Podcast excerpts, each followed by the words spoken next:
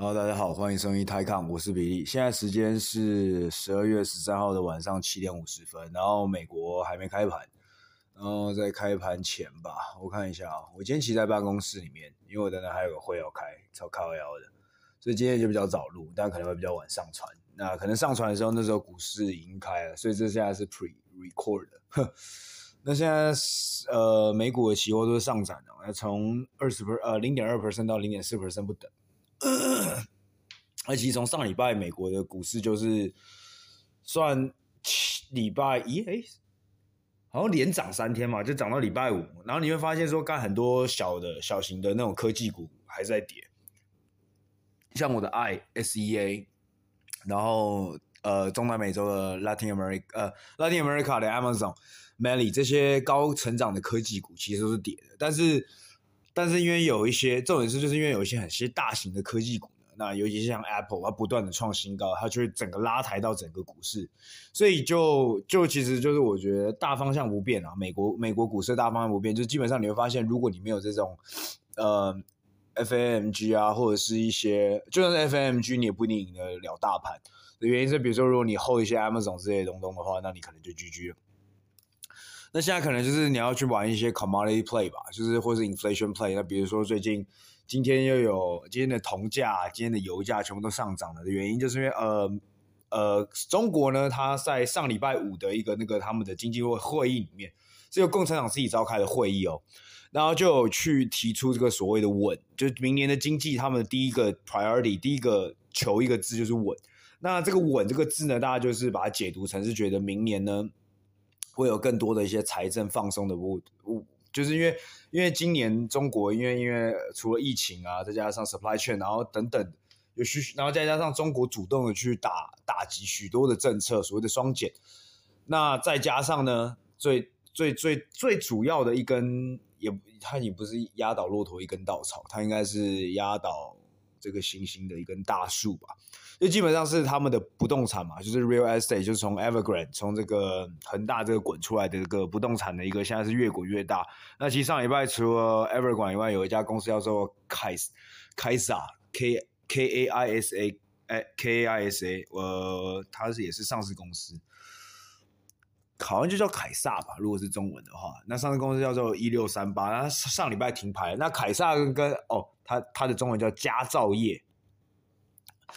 家是很呃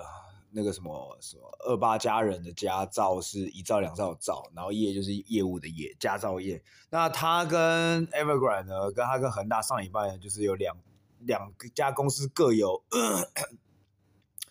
各有他们自己呃美金的债债务的那个 payment 没有已经到期了，但是他们礼拜一个礼拜二都没有去付这个款，所以基本上呢，就算是一个半违约的状态。或者算就是正式违约啊，就是他们其实像恒大已经吵了半年了嘛，就一直讲说违约，在讲违约，在违约，但是每次他在就是压线的期限的最后一刻，他又可以把这个钱付出来给这个 bondholder，给这个债务人，呃，债权人，所以一直以来都是处在一个呃要 default 不没 default 的一个边缘，就是要破产没破产的一个没要违约没违约的这个边缘。那上礼拜就是正式的这样违约了。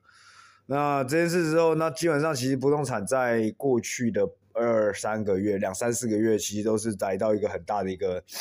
呃，就成长速度来说的话，当然不只是没有成长，可能还是负的。原因是因为你没办法在银行拿到贷款嘛，那没办法一贷款，你很多在盖的东西就盖不下去。那基本上，呃，不动产还基本上还是占了华人社会，尤其像中国，可能是二三十 percent 的一个 GDP 的一个一个贡献。所以在这个不动产如受到如此大的打击之下呢，那其实中国今年的 GDP 增速到明年的年初的 GDP 增速，其实都是被预期的在往下调。那在往下调的同时呢，那这个时候，呃，政府基本上就是释出了一个 signal，就是要跟告诉一个信号，就跟大家讲说，呃，基本上只要把这个这些不良的。就是你知道吗？就是把假设今天一个三十三十几个人的一班的一个一个学生，那里面可能只有几个，比如说三到五个是那种坏学生，然后他把他挑出来，然后打打打屁股，打完之后呢，他就可以让这个学生继续的去蓬勃的快快乐乐学习，然后再健健康康长大这样子。所以基本上不动产的行业目前也有也有类似这样。那基本上可能今年一整年很许许多行业都是这样，他们基本上是把几个他觉得那个政府觉得是坏蛋的人，把他抓起来，然后打他屁股，那打完屁股再把他放回去。那有些打一打就死掉了这样子，呃，像像这个凯撒，可能就会挂掉，因为它可能不不够大，不像恒大那么大。那呃，那基本上像呃，假设如果你把这个不动产这个产业想成一个是个一个一个一个班级好了，那就是恒大啦、凯撒啦，然后今天还有一家世茂，世茂今天的 bonds，今天它的债券突然在无预警的在市场上也被抛售，那它股票今天也是暴跌了十四 percent。那反正就是把这几家那种呃体质比较不健康的，然后之前就是就是过度 leverage、过度过度杠杆的这些国的这些这些这些公司呢，处理一下，处理一下之后呢，明年应该就是会慢慢的去，嗯，不是说开放啊，就是基本上会让这个，你也基本上一定要把，就中国如果要为如果要达到他们现在定下的这个经济增速的这个这个成长目标的话，那明年呢，它是有必要。有必要去做一些放松的政策，要不然应该是很难去达到的。那大概是这样子。那所以今天，喂，为什么讲到这个？对，今天一开始在说什么？哎，fuck 啊，反正没差了，反正反正反正今天中国大概就是这样子啊。那那那那美国，那所以今天所以中国在从上礼拜就一直涨到现在，然后只是今天呢，香港很可惜的是，它开盘涨一趴多，但是在尾盘的时候，今天下午的时候。在全亚洲都出现了一个卖盘，那包括台股也是嘛。那台股今天也是尾盘收盘的时候也是收不上去。那基本上在尾盘就是在下午一点之后呢，基本上就有一个卖压，全亚洲都是这样子的。那像香港是原本开高一点一、一点二 percent 嘛，那收盘的时候是跌两呃零点二 percent。那所以全亚洲大概是长这样子。那反正过去。啊，我想起来为什么讲的啊，原因因为为什么期货会涨？为什么那些原油跟铁矿期货会涨？那就是因为其中一个就是有个原因，就是因为大家在这个市场在投机，就是抓着就是中国可能明年会一个也类似像放松的一个政策呢。那包括那中国要放松的话，那除了在 monetary 就是在这个货币的一个政策里面以外，它同时它在它的经济。在他们的发展，同时也会可能更更更加扩扩大的资本支出，那就会有更大的一个工业的需求，不不论是工业还好也好，还是服务业也好，还是全还是 consumer 也好，那整体来说，这中国的这个市场就是会非常的活跃，所以所以在今天的时候，那这个期货，那包括铁矿跟那个原油就往上跳了，这样子。对，那基本上呃，基本上现在市场大概就是这样子，那你就会看到呃。市场在涨，但是你的股票不一定会动，除非你是买对到买到对的东西。那这里你要讲到对的东西的话，我其实现在也很难告诉你，除非我大概只能真的讲，就基本上你买苹果，然后你基本上是要有 FAM 嘛，就要有金牙股，然后再加上一些嗯，比如说每个产业都要排一点，你要买一点金融股啊，你要买一点传产啊，你要买一点呃周期股 cyclical 啊，你要买点 consumer 啊。基本上就是要一个 very diversification 的非常一个多样化，然后非常一个分散风险的投资，然后最好呢，基本上跟 S M P 很像，那你基本上就今年就是有赚到钱。但是如果是呃很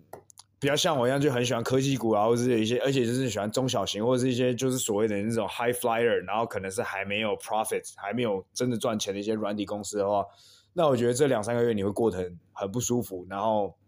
或者你的投资里面还是有很多。呃，类似像中国的这种 Internet 这种中国的网络公司的话，那我觉得相对大盘来说的话，你会过得比较辛苦了。那这是我自己的目前的也在发生的事情，所以我就是跟大家这样说一下。那基本上这两个礼拜你要赚钱的话，其实就算是 比较无脑。如果你直接买 ETF 就最简单。那另外给大家参考一点，就是你可以看到去年很红的那个 ARK。那他今年在年底的时候也做了一个 review，就是他讲说他今年哪里做的不好啦。那我讲真的，其实没有做不好啊。干，你去年涨了一百多 percent，你今年 correct，你今年你今年你今年修正个二十趴，这是很正常的吧？你今去年涨了一点，假设他去年赚了一点二好了，所以是，呃所以数字算的话是二点二，然后乘以零点八的话，你两年你如果是一九年底就投他的话，那你这两年的回报还是来到了。总共来还是来到七十六 percent，基本上一年还是帮你赚三十几 percent 的 IR。那我是觉得这样的 这样的回报已经算这两年来说的话，就是很合理啊。那你看去年 S&P 涨二十趴，今年也是涨二十趴，那加起来大概就是四十一点二，一点四十四十 per 四十四 percent。所以如果真从一九年来算的话，那二还是表现的很好嘛。对，所以我觉得，嗯。真的是在什么样的位置入场，然后你就会换一个不一样的脑袋，就跟政治人物一样。你在什么时候上台，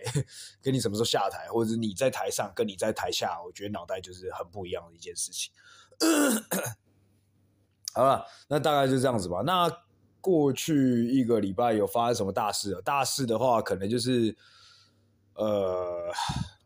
有一家 AI 公司，这是中国很大的 AI 公司，叫做商汤 SenseTime。它原本呢是在去上礼拜五的时候要定价，就是基本上 price 之后，然后今这个礼拜的十七号也是呃礼拜五，那基本上台呃香港的 IPO 是这样子，就是它基本上它会先有一个礼拜的一个，就是你去投，就是你要去招标，你就去你就去你的那 broker，然后就不要说哦我想要投，我我想要抽，就抽抽乐了，我想抽一支股票，那 broker 就会，然后他一个礼拜把这个东西，把这个把这个票，然后把这个 allocation 全部都收集好之后。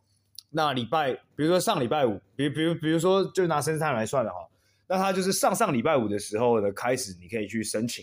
申请说你要你要 Pre IPO 或者你要抽那个，你要抽这个 IPO。那你抽这个 IPO，如果你抽到的话，那因为为什么会去抽 IPO？因为通常在市场还不错的时候，或者正常的市场，然后这家公司很红的时候，通常呢开盘的时候股票都会往上跳，啊可能跳二三十 percent、三四十 percent，有时候跳一百 percent。然后有时候跳两百趴，其实都有可能出现。像之前快手，今年年初最有名的快手，就第一天好像就跳了两百趴吧。那其实台湾也可以，你去上市柜也去也可以去抽。那上市柜去抽的话，我记得它是前三个交易日、五个交易日你不能卖，所以所以这是你的风险。那呃，香香香港这边也是差不多，就你如果抽的话，那它也是有一个固定的一个交易时间你不能卖。所以虽然说你今天第一天可能可能喷了呃一两百趴，但是。你因为有这个 lock up 的关系，所以你不能当天就买，这也是算是保护整个呃整个机制吧，要不然很多人一定是干当天一跳一百趴就全部狂卖嘛，所以这也是保护一些些投资者喽。那基本上呃，他他是一个礼拜的让你去抽，然后让让这家公司去统计统计到到底有多少人来抽我的股票。那抽然后整个弄完之后，那就会去定价，就是比如说如果上上礼拜五开始抽，那那上礼拜五就会截止，然后礼拜五。就下午结算的时候就会去定这个价格，会由他的，比如说如果是超出预期的，就是比比预期中还要多的一个一个一个，比预期中还要多的多的人来过来抽股票的话，那你这个价格当然就会更高嘛。那每个人平均有机会拿到，比如说我申请说我要抽十支，但是人越多来越多人去申请的话，那你会最终会拿到股票就会越少，甚至会没有。假设呢，一开始他就固定说，他他他原本是 target 是一百个人，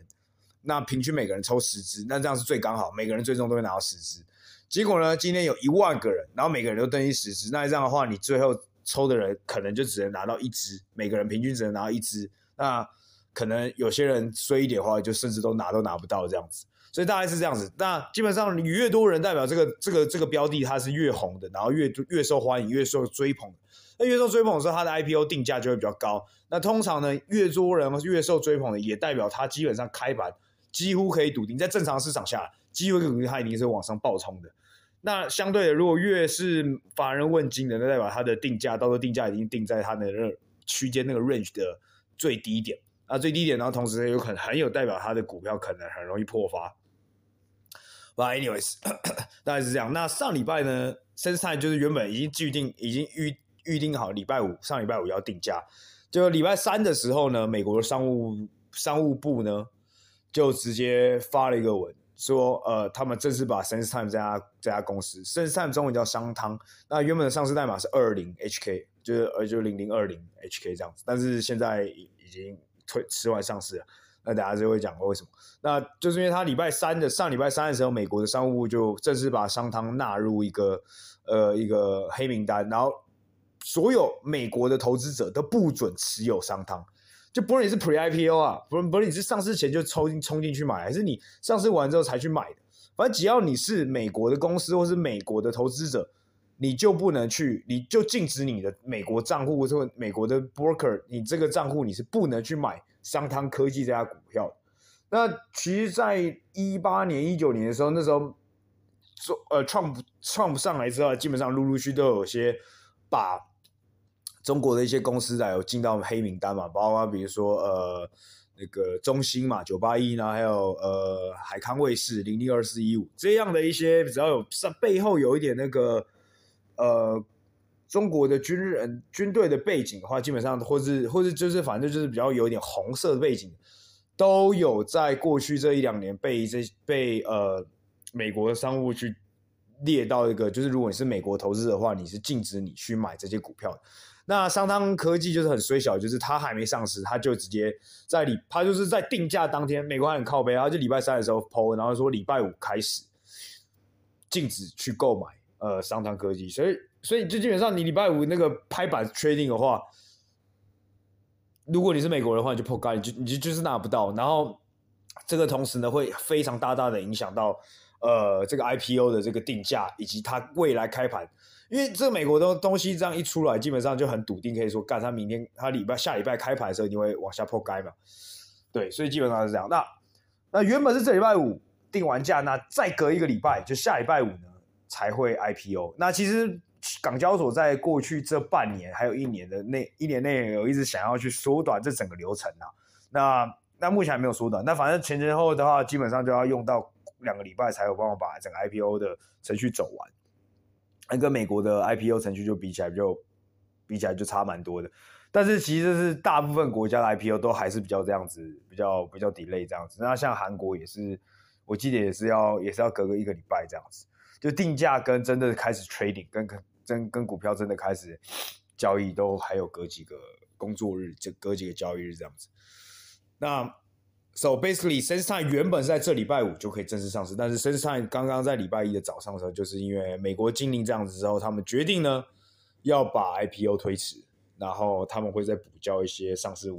招股书的文件。嗯，反正就是蛮强的，我个人觉得是蛮强。那美国其实这样子突然戳一下，其实是你就会发现说，干，其实其实不是。就是美国的这种商务部的去进一些东西，好像不是的那么的单纯，就是也不是那么简单，然后也不是那么的好好去，好去就是一笑置之，或者不太管，或者你会，或者是我觉得以前啊，在一两年之前，那时候刚开始美国商务部开始进这些东西的时候，我觉得大家都还觉得是哎，好像是小事情。我觉得那啊，就说啊，那我顶多就美国人不要买这些股票嘛，我还是可以买中概股，还是可以买一些东东嘛。但是随着过去这半年一年，我觉得中美在对这个，在在对公上市公司这个规规规范和规管这些都越来越严格之后，然后你就会发现，哎，其实不是一边在玩自己的。你看，就算这家公司今天在香港，它在香港上市，它也不是在美国上市哦，它在香港上市，就美国的商务部只要这样干，它超快的，它礼拜三。弄，然后你就说礼拜五就要搞，你看就马上把把它搞的就直接要延后上市。我是觉得这件事情其实有，虽然我觉得很多人在忽略，就是有有点稍稍的忽略了它的一个重要性，呃，这是我觉得啦。那那你要讲真的，嗯，其实它真的会影响那么重吗？我觉得可能一开始也就还好嘛。那但是之后会不会再越越演越烈，或者比如说干你每上市一家 hardware 的公司，不好意思，我美国就禁你一次，我就就我我美国就禁你一家。其实干你看美国其实如果真的要玩的话，它是可以这样子玩的，它可以接下来把所有他觉得潜在中国有机会威胁到他一些半导体或者是 hardware 或者硬体的。这些公司，他都把它冠上用一个用冠上，就是啊，你跟那个以危害国家安危为原则，我就不让你，我我我就我就禁止美国人去买。那我禁止美国人，或是美国 entity，或是美国的 fund，毕竟这个世界上最多 hedge fund 最多基金的国家还是美国嘛。如果你让美国投资者不能买你们香港上市的公司，或是不买中国的股票的时候，我觉得还是会一个很大的问题。那所以我觉得，那包括很多主权或主动基金啊，或者一些呃，就是所谓的 mutual fund 啊、pension 啊，然后保险公司都是美国的公司嘛。那这些这些人只要是没办法投的话，那其实对这个整个中国资本市场都是一个很大很大的伤害。那所以我觉得美国这样搞的话，其实也在告诉中国，就是说，哎，干，其实，好吧，我们最终一定会有机会会找到这个东西。那除非呢，除非呢，中国有办法完完全全的去补掉这个美国这个投资者的洞，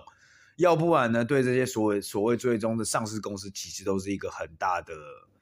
很很大很大的影响，因为它基本上 liquidity 啊，然后再加上呃 demand，就是要会去买买卖这些股票的这些人呢，就少了很多嘛，所以我觉得这是一个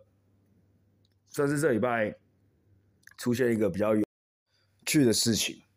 好吧，既然既然都讲到这个 AI 巨头了，就是基本 SenseTime 呢是现在中国呢最大最大的一个最大最大的 AI 独角兽了，basically。那它其实一直以来呢都还没有都还没有说要去上市过。那其实呢，中国呢就跟那个什么，那个叫啥小，这是他们自己取的啦。那这个叫做呃，他们自己叫做 AI 四小龙。中国有个所谓的 AI 四小龙，那 AI 四小龙呢，第一名呢就是商汤，这个原本要上市的商汤科技。那再来第二名是旷视科技 （MEGVI），M E G V I I 这样子。那再来呢就是一家叫云从科技的，云就是白云的云，然后从是从业的从。那最后一一最后一第四支呢叫依图，那依是依照的依，然后图是图片的图。啊，依图科技。那其实，在过去三年之前，在二零一九年之前呢，其实这四家公司呢，这四家公司呢，都是融资融的非常严重，大概每半年就会融一次资。那每半年融一次资，他们的 valuation 就往上跳一下。那所以他们基本上非常非常的可怕。可怕的原因呢，呃，可怕可怕的原因并不是说呃他们真的很强，只是说在过去那两年的时候，他们那时候融资就是干。你可以看到他们的 valuation 基本上是从半年内就从呃十亿美金变成二十亿美金，然后再过一年之后，它就从二十亿美金变成四十亿美金这样，反正就非常的非常的扯啊。那 s e n s i 就像我刚才讲，它是原本是在里面最大最大的一家公司。那当时呢，呃，其实在上市之前呢，它的 valuation 它的估值就已经来到了十三一百三十亿吧，就十三十三个 billion。那其实它这次 IPO 是 target，原本是想要。的目标是要让它的估值来到一百五十亿，就十五个 billion 这样子。然后，呃，很可惜的，它最终失败了。那我可以跟先来讲讲，呃，前面的两家公司是旷视跟依图科技，其实过去两年一直有在试图上市。那旷视科技呢，一开始是在，呃，旷视科技它其实一开始呢，它是这样抢，它想要，呃，我看一下它原本上去哪里哦，不好意思哦。旷视科技呢是在二零一九年的时候，当时呢他在香港 file 了 IPO，但是当时呢他就被打回了，就是当时香港完全就是不接受。当时因为香港第一个可能他还不接受，呃，就是他当时的可能上市的规则还比较严格嘛，比如说可能你如果没有，因为这四家公司呢最屌的地方是他们每一年越融资亏的钱越多，基本上是做非常非常的烧资本的一件事情。那这四家基本上就是做人脸辨识啊，所以所以未来呢，你你知道吗？就是其实这他们四家公司基本上你要怎么为什么可以受到，就是最终它应该是不会怎么样，不会不会破产，或者公司不会怎么样的原因，是因为呃政府很需要他们的东西，因为他们是做人脸辨识，所以你知道就是中国的那些呃那啥小，比如说人脸那种那个叫什么 CCTV 啦，然后那些东东里面的软体啊，那个辨识的那个系统都是这四家这三四家在做的。那你想以后，比如说现在大家前阵很流传，就中国会去帮大家打分数嘛？打分数是一首歌诶，黄立行的。呃，反正他会去帮大家打分数。那基本上打分数，你要你要让全全整个城市、整个国家最终要无死角，就做到像那种呃科技电影一样干，每个地方就是那叫那那叫什么？那叫反正就就反正就是很像那种科技，比如说什么玩家什么什么玩家的，还有另外那个叫什么终点站嘛。这样的电影就是基本上哦，基本上它就是你各个地方无死角都有监视器，然后只要只要然后只要真正在监控的人，就只要 zoom in zoom out，然后就可以直接看这个人哦，他是几分等等。那你要做到每全程是无死角的一个都有摄像镜头，然后你要用办法去辨识每个人，因为有时候你你讲真的，如果你可能距离远一点，或是他侧面一点，你可能就比较难辨识这个人的。但是他们要做到，就是基本上，哎，你是无死角的，你只要抓到这个人的话，基本上就有办法辨识他的人。然后就可以从一些角度啊，或是从一些地方去找出说这个人的 data 是什么。那基本上就是这四家在做的事情，所以他们基本上每个都有跟不同的政府，有些是跟中央政府，有些是跟地方政府的一些部门呢，他们基本上很大一部分的单，他们的 revenue 是来自这些政府机构的。只是他们现在三四家都一样面临问题，是他们还是在处于非常早期的一个研发阶段，然后再加上他不断的在扩扩扩张，他不断的招在招人，不断的再加上呃所有竞争者在这个行业里面都是不断的往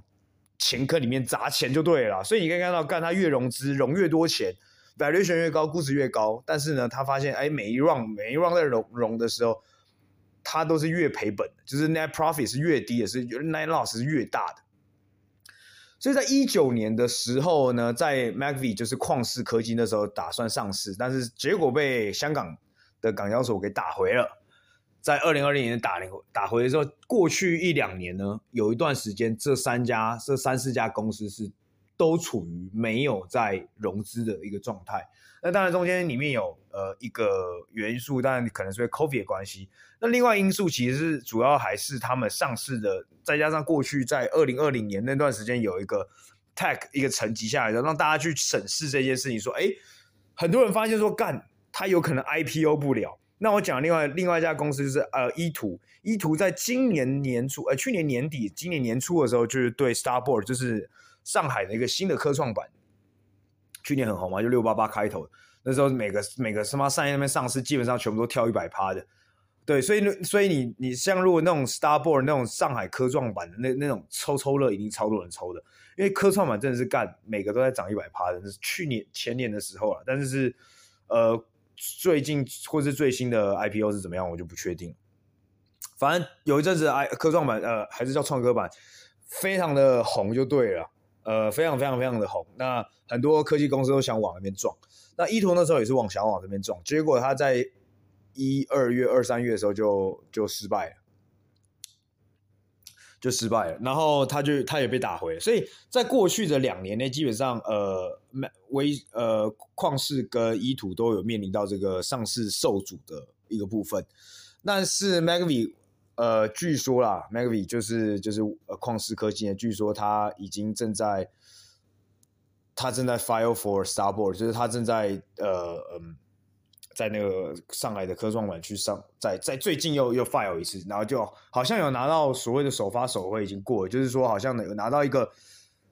呃 preliminary 的一个 OK，就是呃算是初步的通过了，对。所以你可以看到，呃，其实，在过去两三年的时候，其实中国呢，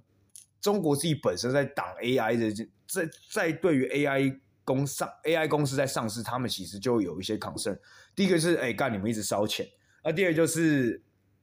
在过去半年一年的时候，他们会发现说，哎，如果你在香港上市，或是我我很其实蛮，他们其实会蛮怕这些公司，如果上市之后呢，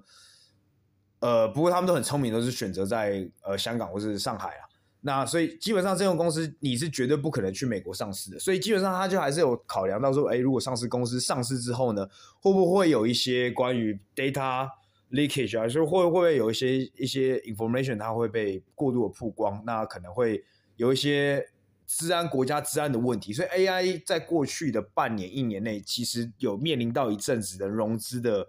干枯干涸这样子。他们第一个私私私募的已经募不到，因为他们的 valuation 都很高了，都已经来到快一百呃，除了 Sensei 已经过一百亿美金以外，其实 MacVI 跟依图都已经将近要来，他们两个好像差不多是呃五百呃就是五十亿到八十亿左右。那但基本上都都也是一个很高很高的，那而且过去的成长真的太快，所以这时候没有人任何人没有，你知道私募股权基金这些人基本上都是比较聪明的人，已经他妈已经把这个把这个金钱游戏已经堆成这么高了，那绝对没有最后一个人想当最后一个接盘接盘侠，所以在过去半年一年，那尤其是他们发现 IPO 的。程序或者 IPO 的一个进展可能不会像想象中那么容易的时候，那加上今年又有这么多的监管的问题，所以他们当然就大家就是稍微的把 chips off the table，就是有点像，觉得说哦，那可能先缓一缓。所以他们有这半年一年，其实它是卡住，是没有融资的。但就像我刚才讲，这些公司呢，他们是烧钱烧得非常严重，他们如果没有融资的话，他们很容易就做不下去。对，所以它就有点像恶性循环。那是一直到终于好不容易，SenseTime 商汤身为龙头啦，我觉得大家就是因为身为龙头，可能公司体制体制也本身也是好一点，所以终于呢。Hong Kong Exchange 就是香港的交易所就通过了他的他的就是确定让他可以呃可以让他上市。那当时我的 My Size，我当时是想说，我觉得是因为过去半年一年有一些监管的东西，然后再加上在政府在稍微的有点像整肃整个 AI 的这个软体的一个行业，就是让大家就是要乖乖听话啊，以后上市之后也不要乱搞这样子。所以我觉得我当时的想法是，只要一家公司上市的话，接下来就是咻咻咻，你我刚才讲的是剩下四家，剩下三家全部会。就像连发一样，像子弹一样，就马上哒哒哒，全部都上市出来，然后一瞬间你会觉得，哎，干过去半年一年大家在担心的事情，就好像瞬间都不是个事儿了。但是我当时的麦赛是这样，我当时觉得只是时间的问题，我当时并不觉得是任何一家特定公司的问题，我觉得是整个 sector，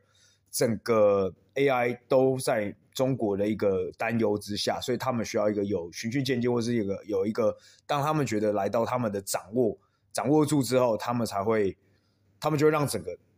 让整个产业就直接让它通过，所以我觉得不会只有一家公司成功上市，只要一家，尤其是老大一上市的话，我觉得接下来旷视，然后云从，然后依图，然后剩下一家比较小的，我觉得都会直接跟着就啪往上走了。但是想不到最终蓝湖截胡的人反而是就不再是中国自己了，是美国跑来搞这一出了。那美国搞这一出的话，那就是基本上就把这件事又给 delay 了。那对，anyway，所以我觉得今年他们又有点，其实算欲哭无泪吧。其实，对啊，就是啊，刚搞完自己家的政府，然后接下来又搞到自己家政府的敌人，那说明这时候呃，中国就会反过来。中国可能政府有，中国政府这时候有可能反过来是要更加的加加大的这个速度去推进这些他们公司的成功上市，来就好像有点挽回这个面子的感觉啦。苏浪姆苏丁啊，苏丁拍跨名啊，有可能是这样子，但我不知道。但我觉得，反正基本上 AI 产业，我觉得在过去，就是中国的 AI 产业，在过去的三两三年里面，就遇到一个这样子一波未平一波又起的一个一个曲折的路，所以我觉得真的算是还蛮不幸的。然后可能商汤以及剩下的三小龙，可能就又要再多等个。呃，幸运的话几个月吧，那不幸运的话可能半年、一年都有可能。我不知道会多快，但我觉得，哎，我真的不知道，我不知道中国会去怎么去帮吧，或者是美国，美国看起来是短期内是不会不会解这个禁啦。我觉得，你看那个干，大家都想说，呃，那时候大家很多人讲说干，拜登上了之后干很。根本就是中美友好杀小，然后 Trump Trump 才是真正对，就是对中国才才才才是有利的，就是真正对中，真正会教训中国的是只有 Trump 而已。其实真的没有，现在这教训中国，也不是说教训中国，就是联合来防堵中国，是美国跟很多民主国家联合起来他们的共同的一个意识啦，已经算是一个共识，所以不太可能会有人做出一个就是对中国真的非常伸出橄榄枝一个行为。我个人觉得是这样，那当然你是有限度的竞争，然后良性竞争，我觉得都是好事。但是我觉得如果是恶性竞争的话，那当然对这个世界都是不好的。如果到时候两边各一边搞一边自己的，比如像中国搞自己的东西，那美国搞这些东西，然后互互不来往这样子，以后变成就像一边一国，呃，不是，就是有点像是冷战时期，反正就是苏联搞自己，啊，美国搞自己，我觉得当然对全世界都不好嘛。到到到时候就看谁过竞争的比较强嘛。那访谈不谈的都很容易会有一些硬摩擦产生。那其实基本上除了中国以外，那你看俄罗斯最近他们在乌克兰边界就是蠢蠢欲动嘛，随时好像就是俄罗斯扬言要入侵乌克兰。所以我我我觉得到后面啊，到后面来说的话，其实到时候俄罗斯跟中国可能在未来的两三年，可能真的最后又搞在一起。那美国就是跟所谓的这些。呃，环太平洋啊，然后跟那个演的 NATO 就 NATO 这些北美北美什么哎，北太平洋防御协定这些人又在联合起来，所以我觉得这有一点算是短期内的趋势啊。我觉得可能不会那么快大，不会这个这个 macro 的这个大方向可能不会那么快改变。那我觉得政治是会完完全全去牵动这个经济，然后再加上甚至到金融市场，所以我觉得。呃，要保持客观，不要因为我们是台湾人，或者不要因为我们是哪哪哪里人，不要因为是我们中国人，不要因为是香港人，不要因为是杀小人，你就去觉得说啊，我一定是。我国家做的是对的，我们政府做的是对的，我们政府去搞哪一个国家，这样才是对的。我们就要制裁哪些国家？我觉得这个 mindset 就是绝对是错的，就是不要因为这些中国人就说哦，干美国人就狗这样子，那不要因为是美国人就啊，中国人就鸡掰这样子，然后台湾也不要因为觉得说哦，美国就是好，而中国就是烂。所以我觉得就是要保持一点 mindset open，然后你要知道这个世界在发生什么事情。那在发生什么事情的时候，你再去，你要用客观的角度，你才有办法去客观的去做投资，因为你发现说，哎，其实。绝对不是政治归政治，然后金融归金融。大家最喜欢讲政治归政治，音乐归音乐，政治归什么什么归零高啥小的。呃，但是政治跟金融，我觉得是最低一线交缠在一起，根本水乳交融。你你你离不开我，我你你哎，怎么农离不开我之类，反正你离不开我，我离不开你，这样子，绝对是这两个，绝对是最呃，就像鱼鱼跟水这样子。那。而且觉得是会第一先马上就反应，它会反映在你的货币，它会反映在你的债务，在在你的债券，然后再反映到你的股票，绝对是第一时间的反应。要不然当时中美贸易战为什么一讲，啪，两边股票都在崩，对吧、啊？没道理嘛，所以不可能说政治归政治，然后经济归经济，金融归金融。我觉得这个东西，金融跟经济反而是全世界最跟政治 connect 在一起，所以我觉得。大家都要去发现一下，知道说最近除了中，除了中国常常开飞机过来以外，你也要去看一下，哎，到底世界上还有哪些国家也常常被旁边的大国 在在骚扰？那我觉得在骚扰的同时，都很有可能会去触动一些市场的一些东西。没错，那大致上就是这样。那今天大家就先讲到这边，然后哎，赶做哥哥哥等等又要上班，那大家今天就讲到这边。然后大家可以晚点可以早点休息，晚安，拜拜。